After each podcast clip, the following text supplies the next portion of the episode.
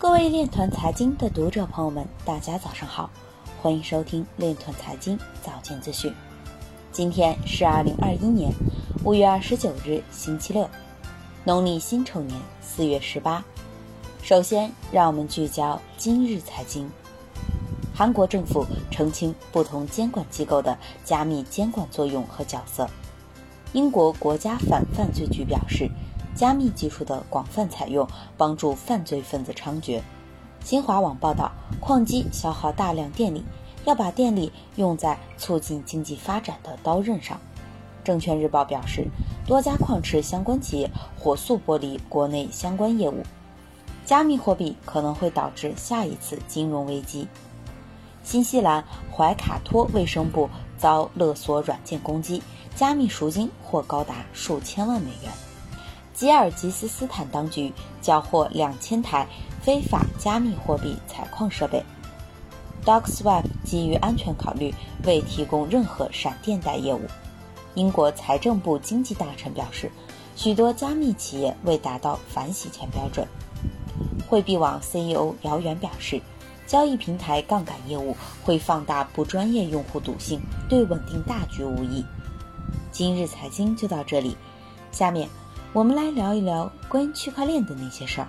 据 CoinDesk 消息，美国里士满联邦储备银行表示，在某些条件下，发行数字货币对企业来说可能是现金以外一种有吸引力的选择。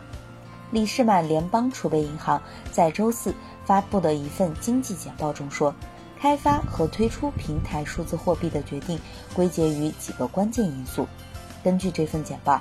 创建数字货币的成本是值得注意的，发行公司还必须确保其系统免受网络攻击，用户也面临着风险，比如发行人的破产。当通胀率较低且稳定时，发行成本意味着公司使用现有的支付系统是最优选择。另一方面，简报指出。当通货膨胀足够高，消费者更愿意将现金持有最小化，建立和确保一个新的数字货币系统的成本很低。